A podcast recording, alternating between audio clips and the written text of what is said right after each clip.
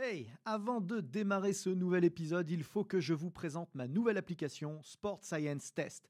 Saviez-vous que pour mesurer la puissance, les équations que nous utilisons obtiennent 2% d'écart de précision avec des plateformes de force? Saviez-vous que l'algorithme de Sport Science Test permettait simplement en filmant le mouvement de savoir quels muscles étirer ou renforcer pour l'optimiser? Que vous pouviez tester l'endurance de dizaines de joueurs à la fois sans jamais vous tromper? Et ce n'est qu'un tout petit aperçu de ce que c'est faire Sport Science Test pour seulement 99 euros par an et de toute la science et la méthodologie que nous avons mise dedans avec les équipes ABD Digital. Alors n'attendez surtout pas pour la tester car l'essai est gratuit.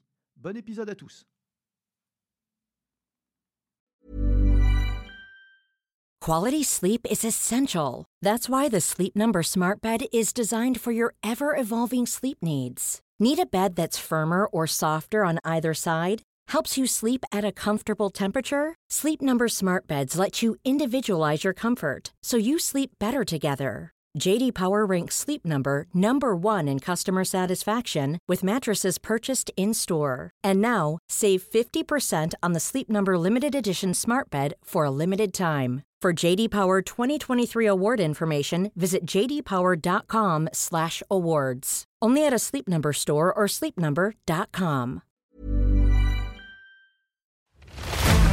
ABD Podcast, toute l'information vulgarisée sur les sciences du sport appliquées au terrain. Préparation physique, réathlétisation, réhabilitation fonctionnelle, prévention, récupération, vous apprendrez tout des meilleurs experts de la planète prépa physique. Bonjour à tous, Aurélien Broussel d'Herval pour un nouvel épisode ABD Podcast. Je reçois une nouvelle fois Lisa Traverso. Bonjour Aurélien. Lisa, c'est cool de t'avoir. Euh, on a fait un super épisode, euh, si vous ne l'avez pas vu, il faut aller voir ça, euh, sur la respiration. On explique les fondamentaux théoriques et pratiques de la respiration. C'est normal parce que Lisa, si vous ne la connaissez pas parce que vous n'avez pas vu cet épisode, est spécialiste de pilates et spécialiste de glisse. elle a été formée notamment en XPT hein, à Los Angeles, la formation de Lord Hamilton. Chez les dieux de la glisse, on va Chez le dieu de la glisse, hein, c'est quand même pas rien, Lord Hamilton.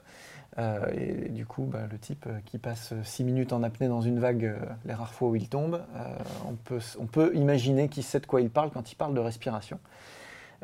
et du coup, on fait le pont avec le premier épisode. Hein. il faut aller voir parce qu'on ne va pas reprendre tous les fondamentaux. Mais là, on va aller du coup sur un versant beaucoup plus performance. Euh, sur un versant beaucoup plus exploitation euh, de, ces techniques pour, pour aller un petit peu plus loin. Et euh, bah, je suis très enthousiaste de ça parce que je suis sûr qu'on va tous apprendre plein de trucs. merci à nouveau pour cette belle présentation, Aurélien. Et en effet, je pense que ça va être encore plus pertinent à tes arguments dans tes podcasts, puisque là, on traite vraiment comment aller booster les potentiels du sportif et à travers euh, des méthodes euh, purement mécaniques. La respiration, c'est un facteur entraînable, comme euh, tous les autres. C'est presque une qualité physique à part entière. Et ben, de la même manière que la force, que la vitesse, que l'endurance, il faut en planifier le développement méthodique, organisé, progressif. Et, ça, c'est une de tes vraies spécialités. Après, comme on avait dit justement sur euh, le dernier épisode, on parlait des tendances. Euh, sur, euh, dans les cadres des sports de haut niveau, c'est plus qu'une tendance. C'est un peu le Graal de la performance, de réussir à mm, améliorer son endurance grâce à un meilleur transport d'oxygène dans les sangs et dans nos muscles. C'est l'aboutissement, c'est la finalité du truc. La finalité, donc c'est pas nouveau, on va dire, mm. mais aujourd'hui, il y a quand même de petits euh, outils qui peuvent euh, être à la portée de tous et faciles à mettre en place pour qu'on n'ait pas besoin d'un entraîneur euh, d'un athlète de niveau forcément qui soit dans des compétitions mondiales, mais qu'on puisse tous l'appliquer à des protocoles d'entraînement assez basiques et quotidiens. C'est marrant culturellement pourquoi on en arrive là, je, je m'interroge toujours parce que on est, alors surtout en France où on a un gros héritage de l'athlétisme, on est quand même obsédé euh, par le VO2 max. Mm. Donc, euh, d'ailleurs, souvent on dit la VO2 max, alors que c'est un volume, hein, le, VO2 max, la, la consommation d'oxygène maximale à un effort, donc aérobie par essence. euh, on est obsédé par les filières énergétiques, notamment l'anaérobie, tous les efforts qu'on va faire sans nécessairement avoir de l'oxygène. Et je me suis toujours dit, mais pourquoi au cœur de tout ça, la base de la base, on ne commence pas par se dire, bon, bah, la respiration, donc. Mm. C'est très, très étonnant. Enfin bon, on en est là. En tout cas, on, va essayer de, euh, débloquer tout ça euh, ensemble aujourd'hui, de, tout débrider. Euh, la respiration de la perf, c'est avant, c'est pendant, c'est après, c'est tout le temps. Tout à fait. Et c'est vrai que dans le cadre de la respiration qu'on entraîne chez XPT, on a, comme on avait déjà en plus nommé, une boîte à outils qui peut être utilisée, comme tu dis, donc pour la préparation à l'effort, pour une activation qui peut être utilisé pendant l'effort pour euh, euh, devenir plus fort, plus performant, et euh, surtout aussi pendant l'effort d'arriver à gérer un stress mm, supplémentaire qui pourrait se présenter dans les cadres après de la performance de la compétition. compétition. Et puis une récupération qui est davantage efficace si on y rajoute des respirations qui induisent au calme et à la, donc un état de, de, récupération cellulaire et mentale. Alors c'est marrant parce que euh, la respiration d'échauffement, d'activation, euh, même dans les sports euh, et, de récupération d'ailleurs, on va prendre les deux extrêmes qui encadrent la performance d'entraînement ou de compétition, même dans les sports où il y a une culture de la gestion et de la prise de contrôle de la respiration, je vais parler de la force athlétique par exemple, je vais parler de l'haltérophilie, euh, ça a un peu disparu dans les autres secteurs de poids et halter, hein, euh, même si les, culturistes s'en servent encore beaucoup, heureusement. Euh, bah, dans la musculation, loisir, fitness, ça, s'est passé complètement à l'as. Silence radio. Silence radio complet. mais même dans les endroits où vraiment on s'en sert beaucoup, eh ben, n'y a pas le travail de préparation, il n'y a pas le travail de, de récupération. C'est un peu négligé, après il faut prendre le temps et ce qui est difficile je trouve c'est d'instruire euh, la clientèle ou euh, les sportifs euh, aux bénéfices que tout cela apporte parce que c'est pas pour rien qu'elle existe. Après, notamment un sportif qui est plutôt discipliné, il va l'appliquer, il va pratiquer ce protocole même tout seul et il va sûrement voir les bénéfices. Dans les cas où on n'est pas euh, cette discipline, bah, c'est à nous euh, de euh, faire en sorte que ça se passe avant, pendant et après pour que effectivement on arrive à optimiser la performance. Mmh. Donc on peut sans rentrer dans les détails vraiment théoriques fins qu'on aborde dans le premier épisode. Hein. on peut rappeler quand même que les les impacts euh, mécaniques, les impacts cellulaires les impacts nerveux la prise de contrôle euh, respiratoire sont majeurs, sont très très importants. Plus l'effort euh, est intense ou a, un impact justement ventilatoire majeur, et plus c'est vrai. donc il va falloir à un moment donné mettre en place des protocoles, il va falloir, comme tu le disais, éduquer, acculturer le sportif, le client que l'on entraîne euh, à être autonome là-dessus. Parce qu'on n'a pas vocation à répéter sans arrêt les mêmes choses. À un moment donné, il faut que ce soit intégré et que ça fasse partie de leur, euh, leur ADN d'entraînement. euh, comment t'amènes le truc, toi, avec, avec tes athlètes au départ enfin, ou tes clients C'est assez, c'est assez curieux comment, dans les cadres de la performance, ça soit un tout petit peu différent. On va dire que on a un majeur contact avec son corps. Je trouve le sportif a plus de conscience, euh, généralement. Hein. Ce n'est pas toujours vrai, mais de son corps, notamment de la euh, prestation que ses muscles peuvent délivrer.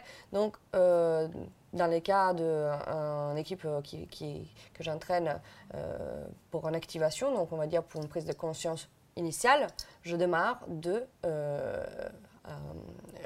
l'entraînement de la cage thoracique par la manipulation. Donc, euh, par, euh, par exemple, la prise de, de, conscience grâce à la hum, position des mains qui va être autour de la cage thoracique et qui va commencer à masser la cage thoracique. Donc, on est assez vigoureux dans l'impact dans ce cas de sportif, puisque dans l'effort, plus tard, la cage thoracique, elle va être activée, elle va augmenter Hmm. le volume et de façon plutôt rapide et puissante. Donc on n'est pas chez un sédentaire qui va à peine ressentir. Les sportifs, il sait que quand il va part, superventiler, on, parle- on part de moins loin souvent, c'est vrai. on, on a, on a quand même une conscience que ça va rentrer dans des phases où il, il a intérêt que ça soit euh, échauffé, tout ça. Donc, euh, c'est l'échauffement, mais c'est aussi une prise de conscience. Et donc, ça démarre d'un massage euh, tout autour de la cage et jusqu'à un étirement. Donc, euh, en plaçant les doigts, par exemple, en dessous du plexus solaire, en inspirant profondément, on fait des digipressions tout à l'intérieur de la cage thoracique, tout le long des côtes flottantes pour euh, avoir une petite sensation d'arriver à l'écarter. Et je pense, alors moi je n'ai pas des cyclistes, je n'ai pas de discipline qui ont euh, des positions renfermées, euh, mais euh, je pense que davantage chez les sportifs qui ont des positions assez bloquées, cet, euh, cet échauffement peut donner un sens de ouvrir de volume, de donner un petit peu plus d'élasticité initiale à la cage qui suite à pendant l'effort va devoir vraiment donner preuve d'expansion et, et puissance. C'est vrai, c'est exactement comme ça que j'aborde le problème aussi de mon côté. J'en parle énormément dans l'art du mouvement, hein, où il y a un chapitre consacré.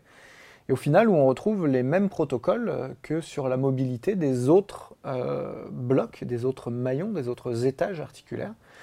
Où on dit, bah voilà, au niveau, de, au niveau de la cage thoracique, on va faire ce que tu décris, c'est-à-dire de l'automassage, de l'étirement, et puis très très vite de l'activation. Mm, mm. Euh, c'est ni plus ni moins que ce qu'on ferait sur l'activation de la voûte plantaire, par exemple. On va faire de l'automassage, de l'étirement, et puis ensuite de la mise en, en tension dynamique euh, et de la prise de contrôle. Et, euh, et- bah, de toute façon, c'est toujours les mêmes principes d'échauffement hein, et échauffement. Donc on augmente la température des muscles, on augmente leur sensibilité et leur activation. Euh, et effectivement, l'automassage est un, un outil particulièrement pertinent pour ça. La cage thoracique n'y échappe pas. Donc c'est vrai que comme on en a déjà parlé, le diaphragme est dans le cas de la respiration le muscle principal qu'on veut activer. Donc suite à l'automassage, on a besoin de l'activer euh, volontairement en donnant des volumes et des temps euh, respiratoires spécifiques euh, pour stimuler son échauffement rapide et profond. Donc là, on avait donné, on avait donné quelques protocoles, hein, tu te souviens, dans l'épisode précédent. Dans le cadre d'un échauffement, du coup, tu, tu les amènes à, quel type de respiration euh, à ce moment-là de l'échauffement, une fois qu'on est, euh, passé par cette phase de, massage, tu leur donnes quoi comme consigne? Ben, pour l'activation, on, va dire, ça, euh, ça dépend aussi de l'athlète et de la personne qu'on a devant nous.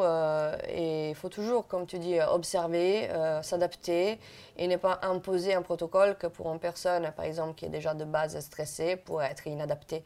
Donc, euh, pour moi, euh, personnellement, une superventilation, donc augmenter, aller sur quelque chose d'un peu plus puissant, augmenter les rythmes et le volume de mes inspire-expire, euh, suivi d'une apnée, d'une petite apnée expiratoire submaximale, par exemple de 30 secondes, va me permettre à la fois de me ressentir euh, euh, activée, euh, vigoureuse, parce que tout cela apporte quand même un échange sanguin plus important. Et après, dans la petite apnée, on va favoriser le focus, le calme. Hum, C'est aussi apprécié par la plupart des sportifs, euh, mais il s'avère qu'un sportif qui est un peu plus stressé va peut-être privilégier euh, un protocole où euh, on a une respiration plutôt parasympathique dont on a parlé dans l'autre épisode et dont on va euh, sensibiliser plus les expirations profondes, l'activation du diaphragme pour euh, euh, induire un calme mental, pourquoi pas joint à une visualisation avant la performance par exemple. Ça, c'est intéressant parce que c'est vrai que souvent, euh, les gens polarisent un peu l'échauffement. Il y a plein de choses à polariser dans l'entraînement, mais, mais pas trop l'échauffement quand même. Et du coup, euh, du coup, sur la respiration, c'est encore plus marqué. Et il ne faut pas systématiquement généraliser que euh, tout le monde a besoin d'activation. Mm, mm. Et c'est vrai que souvent, on a l'impression que pour s'échauffer, il faut se suractiver. Non, non, il y a des gens qui arrivent déjà boule de nerfs, qui arrivent déjà surconcentrés, sur ici, sur. Euh, Et c'est la gestion du stress la plus grosse problématique. Donc on, va inverser, on va choisir plutôt, on va observer et comprendre que ces genres de sportifs ont besoin plutôt d'un état euh, de calme mental et de contrôle. Ouais. Alors à l'inverse, évidemment, ne nous faites pas dire ce qu'on n'a pas dit non plus. On leur fait pas une relaxation sophrologique pré, euh, pré wakeboard, hein, c'est pas l'idée non plus. il faut quand même qu'ils soient ici et maintenant. C'est toujours cette idée de flow, hein, de d'état d'activation un peu optimal. Mhm. Euh, mais n'empêche que euh, tout n'est pas adapté à tout le monde, même si quand même ton, petit protocole que tu nous donnes, là, en général, arrive à, harmoniser, on va dire, l'état d'activation de la plupart des gens, euh, qu'ils arrivent un peu suractifs ou, ou sous-actifs. C'est juste pour les hypertendus ou les, ou les un petit peu un petit peu sur, euh, surexcité qu'il faut peut-être justement. Euh, Mais après, euh, comme on a dit, c'est vraiment subjectif et s'il y a un bon rapport, la personne, elle va le demander. J'ai eu le cas récemment d'un wakeboarder qui est ex. professionnel dans le hockey sur glace et qui dit j'ai besoin de ton aide pour réussir à me calmer avant la performance. Donc peut-être qu'on n'a pas besoin de lui donner un protocole juste avant la performance, mais quand on peut lui faire un rappel de le faire la veille et que ça rentre en jeu euh, pour prévisualiser le lendemain avant euh, la performance, c'est qu'on a induit euh, la veille, donc un état qui revient dans, dans son esprit parce qu'il a travaillé quelques heures auparavant. Ça rejoint ce qu'on disait avec euh, Mathias Legris hein, dans un autre épisode sur le coaching 360. Euh, rappelez-vous que de moins en moins, euh, le coaching se limite à un slot temporel où on est en face à face pédagogique avec le sportif ou le client. Hein. ça va bien au-delà de ça. Effectivement, si on essaye de régler tous les problèmes dans les 5 minutes qui précèdent la séance, souvent on est un peu déçu, surtout sur les profils un peu extrêmes. Donc bah, il y a un travail de fond à faire, un travail d'éducation, encore une fois. On est autant des professeurs et des éducateurs. Hein. Oui que euh, des, coachs à l'instant. Donc euh, c'est important, je pense, ce que dit, euh, ce que dit Lisa à ce stade. Ok, du coup la séance peut démarrer. Et bah, la séance peut démarrer. Donc, on a dans le cadre de l'effort quelque chose qui est pour moi un vrai outil qui aide. je l'appelle la boîte à vitesse. Euh, c'est quelque chose qu'on va maîtriser surtout dans les entraînements euh, avant la compète, parce que pendant la compète, après, il y a une série de facteurs qui rentrent en jeu. Mais avant la compétition, quand on va, euh, par exemple, dans les séances en salle, amener de gros pics cardio, hum, la boîte à vitesse devient un très bon outil. il s'agit simplement de penser la boîte à vitesse de la voiture. Donc, euh, je fais un petit pas en arrière en parlant donc euh, de la différence entre la respiration nasale, un état donc euh, parasympathique et calme, donc on respire pas les nez, on est calme, on est zen, et un état de hyperventilation, de stress ou de gros efforts où on est obligé de choisir la voie respiratoire qui nous donne accès plus vite et plus facilement à l'air, enfin, à la, au poumon, donc c'est la bouche. On va avoir un plus grand échange gazeux par la bouche. Et donc, euh, dans un état un petit peu euh, de. Euh, être. comment dire, un peu effoulé, on dit. essoufflé Essoufflé, dans un état d'essoufflement, pardon, on a plus besoin d'accéder à ces voies respiratoires. Donc la bouche doit rentrer en jeu, mais attention, parce que à travers la bouche, on a euh, tout de suite un échange gazeux et qui comporte une plus grande entrée, mais aussi une plus grande perte d'air. Donc, euh, quand on veut euh, augmenter en utilisant la bouche, on peut là aussi aller régler en disant il y a plus ou moins de volume. Donc, on peut augmenter la proximité des inspire-expire et on peut essayer de le réguler pour les espacer, pour le diluer dans le temps. Donc, je deviens plus concrète. La vitesse numéro 1, c'est respiration nasale calme. La vitesse numéro 2, c'est la, respiration nasale plus euh, rapide. On est plus accentué dans les hmm. rythmes entre un inspire et un expire.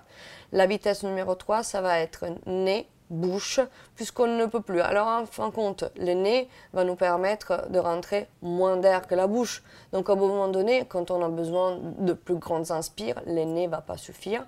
Donc, on passerait peut-être, peut-être pas tout le temps, mais dans certaines inspires-expires, en alternance, à nez-bouche. La troisième, c'est euh, nez-bouche rapide.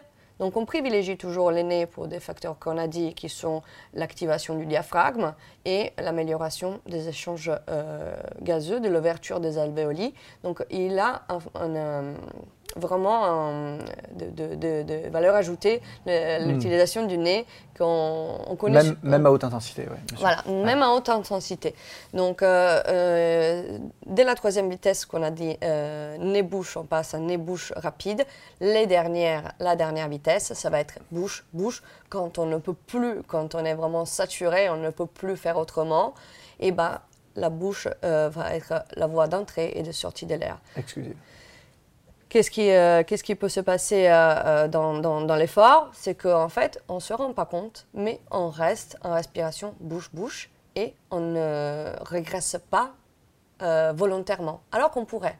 Donc le sportif, à côté de nous, qui est sur une machine ou qui peut avoir une consigne live, on va dire, va avoir un... attention, c'est pas seulement la course, ça peut être sur des squat jump, ça peut être sur tout effort à haute intensité. On peut euh, lui donner le conseil, en tout cas l'outil euh, euh, va, dont il va s'approprier, c'est de réduire les vitesses. Donc pourquoi, si tu n'en as pas besoin, respirer aussi vite, nez bouche Ou pourquoi, tu, si on n'en as pas besoin, utiliser la bouche? L'idée, c'est de revenir le plus vite possible à maîtriser et réduire les vitesses. Donc dès que je sens que je peux, peut-être en alternance, comme tu dis, c'est une bonne façon de, le, communiquer sans mettre euh, en état de stress. Oh my God, il faut que je change complètement de façon de respirer. Non, il faut que ça soit progressif, que ça s'installe chez... C'est une habitude qu'il faut que ça s'installe progressivement et euh, qui peut effectivement, dans un état, donc un entraînement, comme on l'a dit, hors performance, eh ben, venir en aide. Et ça sera sûrement quelque chose euh, que l'athlète se rappellera pendant l'effort, dans la performance, puisque euh, euh, pendant la compétition, pardon, euh, il saura tout de suite que c'est un moyen non seulement de mieux régler sa respiration, mais aussi de se auto-calmer dans un état où autrement il pourrait perdre le contrôle de la situation. C'est une très très bonne image, je trouve, parce que effectivement, quand on conduit en voiture en cinquième sur, sur l'autoroute, quand on est tout seul, on peut très bien se dire tiens, je, je vais freiner jusqu'à 70 km/h rester en cinquième mm. et du coup euh, réaccélérer après doucement. Alors, ça marche, mais on est en sous-régime.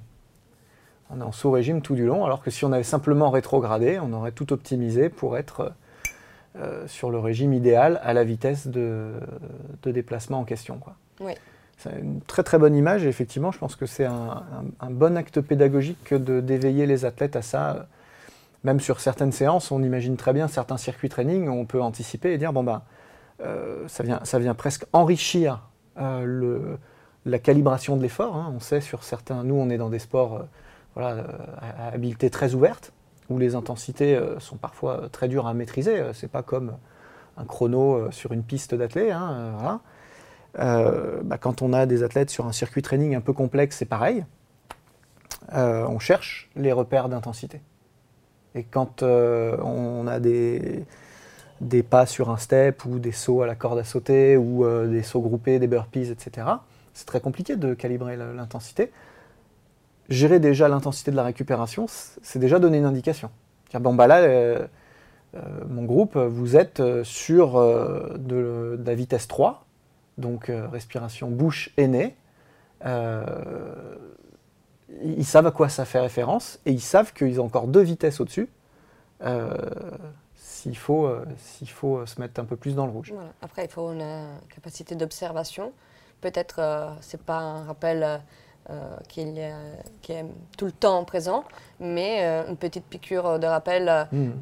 quand on voit qu'un défaut respiratoire s'installe chez la personne. Donc, ça, une petite piqûre de rappel peut tac, tout de suite ramener en tête de la personne qu'elle peut améliorer euh, son état tout seul, simplement en faisant un petit switch en arrière. Passionnant, passionnant.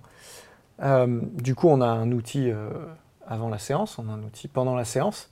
Juste après la séance, pour le, j'imagine que tu, t'en sers pour la sortie de séance, pour le cool down, pour. Alors après, si je peux rajouter sur pendant la séance, là on a un outil qui va être optimal pour la gestion, auto-gestion. Mm, de, sa, respiration et de sa capacité à revenir dans un état plus calme. Je rajoute euh, simplement le fait que, puisque tu as quand même un public qui t'écoute euh, assez euh, pointu sur ça, et il ne faut pas négliger que la respiration peut jouer un, un, rôle associé aussi à la simulation de l'entraînement en haute altitude. Donc l'entraînement en altitude, on le sait, les bénéfices d'entraîner les athlètes en altitude va euh, dans un état donc euh, de hypoxie va vraiment avoir des bénéfices euh, en termes de leur capacité à transporter de l'oxygène dans, leur sang et, en production de cellules rouges dans le sang. Donc on a une augmentation de nombre de cellules d'hémoglobine et on a une augmentation. Plus de transporteurs. Voilà, donc euh, on a euh, des bénéfices physiologiques vraiment à cause de cet entraînement en altitude. La, la méthode très très basique qu'on utilise en performance breathing euh, pour aller la simuler. Alors certes, on va dire pas tout le monde peut faire ça, mais alors pas tout le monde euh, pourra, enfin, on parle d'un public qui, on doit pouvoir s'adapter. Pas tout le monde pourra faire euh, de, squat jump, on doit s'adapter. Pas tout le monde pourra faire des apnées pendant l'effort.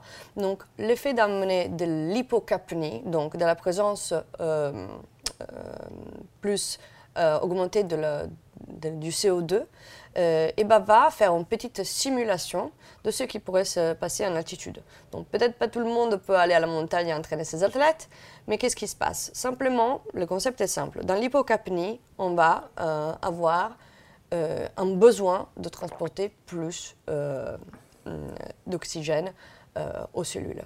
Qu'est-ce qui se passe? Il y a une réaction du...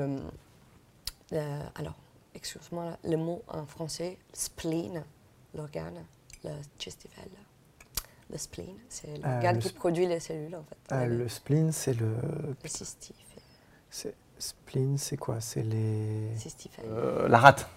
Donc, on va juste rajouter l'importance de connaître les bénéfices des apnées. Donc, le pourquoi les apnées peuvent intervenir dans le cadre de la hum, respiration pour la performance, puisque un état d'apnée, il va y avoir un signal comme quoi les, organes ont besoin d'oxygène.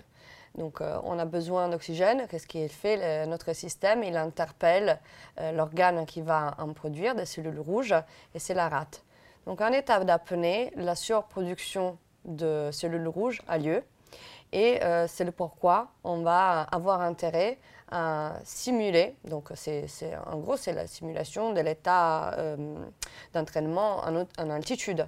On va euh, induire des apnées à la personne pendant l'effort. On peut le faire pendant l'effort, comme on peut le faire simplement en, ayant un protocole détaché de l'effort, ou alors sur quelque chose de très doux, comme de la marche.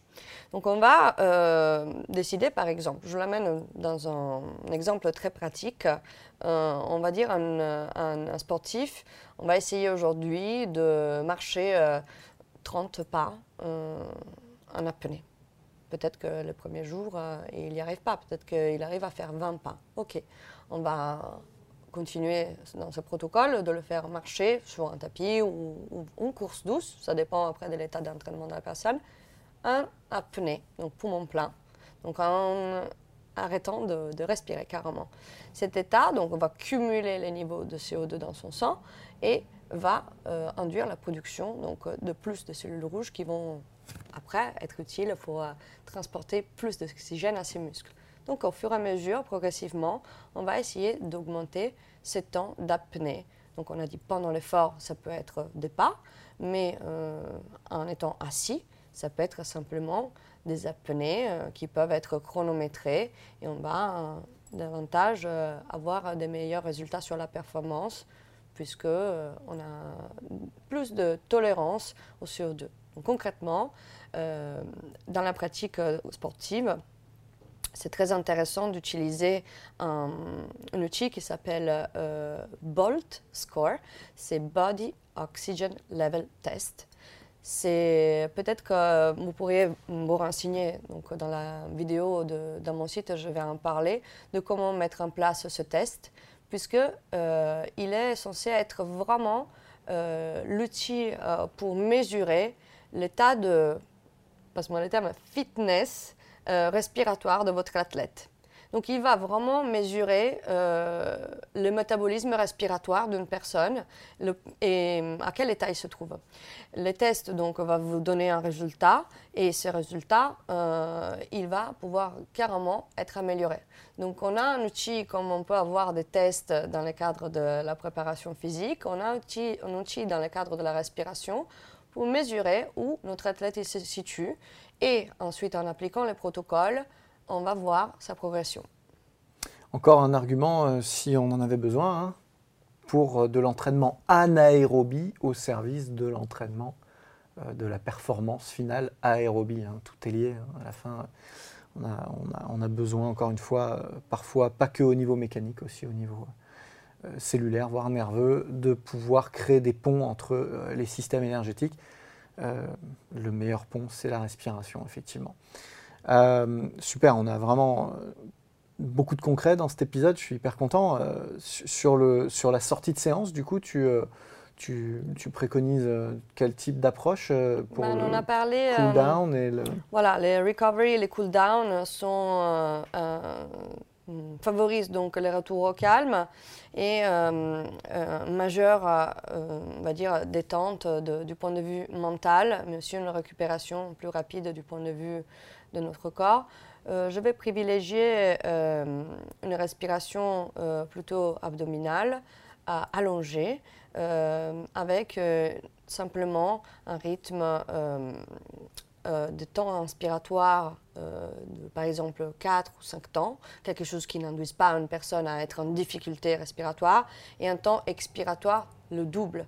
Donc euh, le recovery breathing dont on parle s'agit simplement de moduler un temps inspiratoire et un temps expiratoire double au temps inspiratoire. Donc 4, 8, voire 5, 10 pendant 8 cycles, une dizaine de minutes.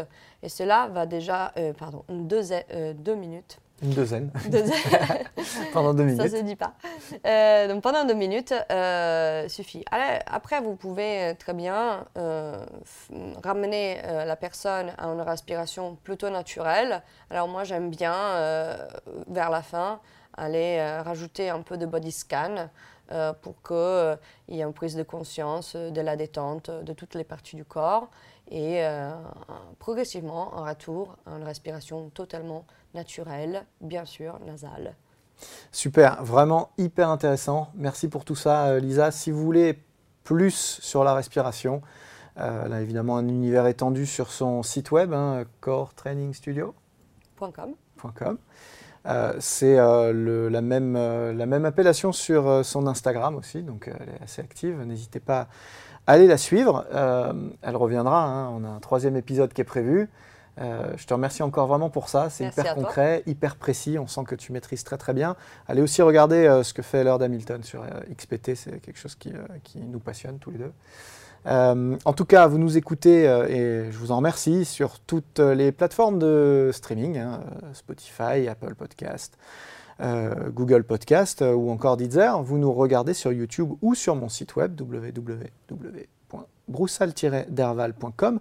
Et vous savez qu'il y a plein d'autres épisodes qui vous attendent, souvent en exclusivité, sur le e-campus de transfert. Allez donc y faire un tour. Je vous dis à très bientôt pour d'autres épisodes ABD Podcast. C'était ABD Podcast, votre émission 100% préparation physique et sciences du sport. Abonnez-vous, suivez-nous, partagez-nous. Écoutez-nous sur Google Podcast, iTunes, Deezer, Spotify. Regardez-nous sur YouTube ou directement sur www.broussal-derval.com. Hey, it's Paige DeSorbo from Giggly Squad. High quality fashion without the price tag. Say hello to Quince. I'm snagging high-end essentials like cozy cashmere sweaters, sleek leather jackets, fine jewelry, and so much more. With Quince being 50 to 80% less than similar brands.